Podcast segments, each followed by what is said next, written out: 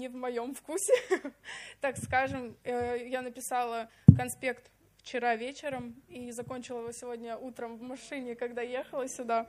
Э, но я реально молилась всю неделю о том, чтобы слово было от Бога, чтобы я не сказала ничего от себя. Мне так не хотелось этого. И вчера, открыв Библию, я прочитала такое место которое написано в первом послании Коринфянам, во второй главе, 4-5 стих. «И слово мое, и проповедь моя не в убедительных словах человеческой мудрости, но в явлении духа и силы, чтобы вера ваша утверждалась не на мудрости человеческой, но на силе Божией». Я подумала, аминь, слава Богу. Я думаю, что то, что я буду говорить, э, действительно Бог положил мне на сердце. А, назвала я э, проповедь «Эффект бабочки», наверное, это странно будет э, выглядеть в, на нашем YouTube-канале, но в любом случае они просто преследовали меня, реально преследовали, я никогда столько внимания не обращала на них, потому что вообще боюсь. Э, но потом я вспомнила, что как-то давно смотрела фильм, с таким названием и э, решила загуглить, что это. Ну, я помнила, что там какое-то интересное значение всего этого. Решила посмотреть, что это значит. Э, и в интернете так написано. Этот эффект возникает благодаря китайской пословице, которая гласит «хлопанье крыльев бабочки можно почувствовать на другом конце света». Это означает, что даже самая мелкая деталь может привести к другим, совершенно другим последствиям. Все, что мы делаем со временем, может иметь значительный долгосрочный эффект. А, я подумала, вау, какая крутая мысль. Если положить эту идею на наши жизни, то а, ну, это действительно так. И нам нужно жить с этой мыслью, наверное, жить с таким мышлением, потому что э, чаще, ну, часто мы э, позволяем своим размышлениям и своему какому-то суждению э, останавливать э, или вмешиваться да, в план Божий.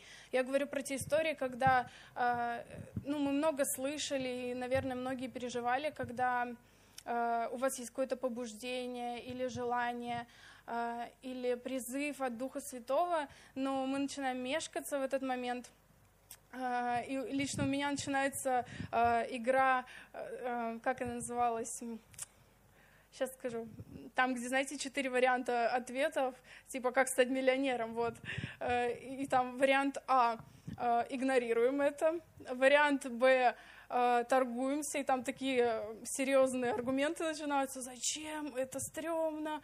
Э, не знаю, можно говорить такие слова. Э, зачем? Ну, это ни на что не повлияет, это так незначительно. Э, и мы вот начинаем как бы своим каким-то видением, своим каким-то мышлением, своими какими-то суждениями придавать значение вещам. Uh, да, вариант С uh, в следующий раз. Это, uh, кстати, вот знаете, есть такая фишка, те, кто учится, это плохой лайфхак, но если ты не знаешь ответа, выбирай третий вариант.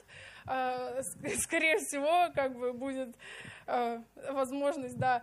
И это чаще всего, что я реально говорю себе в следующий раз. В следующий раз я буду слушаться Духа Святого, в следующий раз я буду действовать по призыву. И последний вариант D, да, это быть чутким и послушным. Э, не очень актуальный вариант был в моей жизни. Э, и вот э, я хотела прочитать в книге пророка Исаии, 55 глава, 8 стих, написано «Мои мысли не ваши мысли, не ваши пути, пути мои, говорит Господь».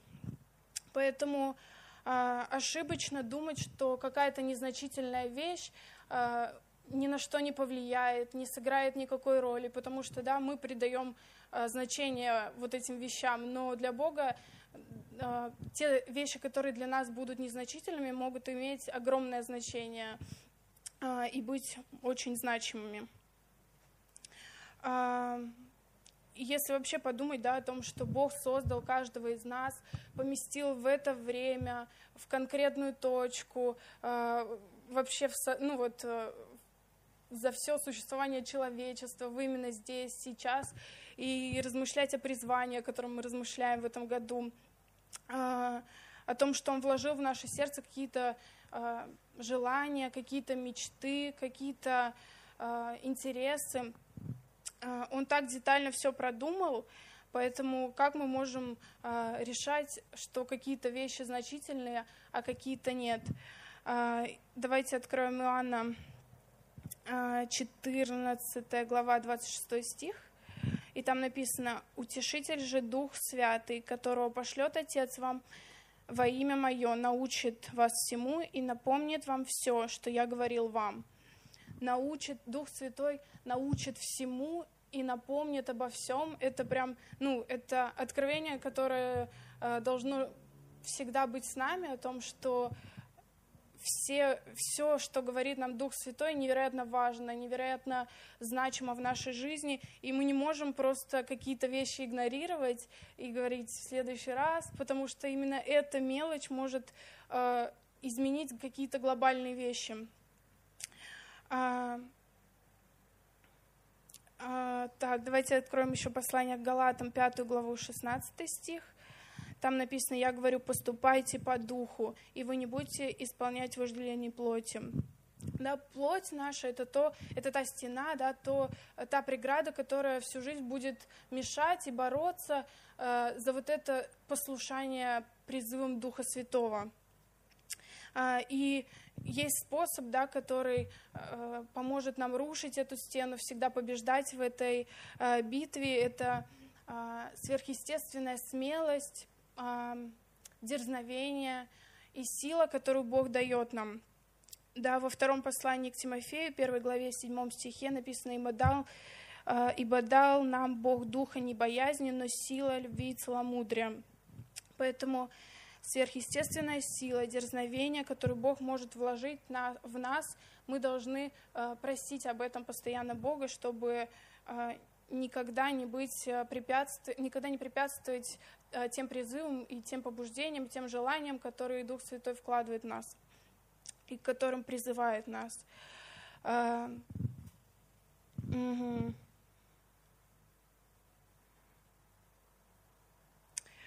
Также еще хотела сказать о том, что да, в Библии написано, что каждый из нас шедевр, и что мы призваны э, исполнять Божьи жела, э, э, исполнять э, добрые дела. Э, это Послание к Ефесянам, 2 глава, 10 стих. «Ибо мы, Его творение, созданы во Христе Иисусе на добрые дела, которые Бог предназначил нам исполнять».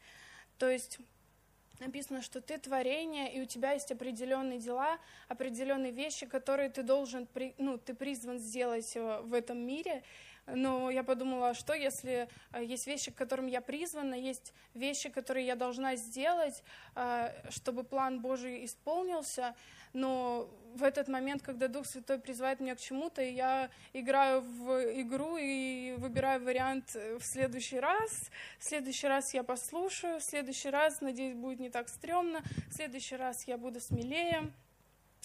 А, я думаю, что с таким мышлением да, далеко в своем призвании не уйдешь, и Бог выберет другого человека, который исполнит, ну, который повлияет на то, чтобы план исполнился, но ты не станешь частью этого, и это будет твой пробел, это будет э, то, чего ты лишился. А, мы никогда не можем знать, как и когда Бог может использовать нас, поэтому даже когда нам кажется, что Э, какие-то вещи ничего не меняют, ничего не изменят, это неудобно, нелепо. Э, нам надо все равно быть послушным, да, вот этим призывом Духа Святого. Я когда думаю о историях, когда люди спускали человека во время проповеди Иисуса с крыши, я думаю, вообще-то это было очень неловко, наверное. Или когда женщина прикоснулась только к одежде, да, это вообще-то не очень значительно но э, это сыграло огромную это сыграло огромное значение в истории, в Библии, и сегодня мы да, читаем эти истории и учимся многому. А,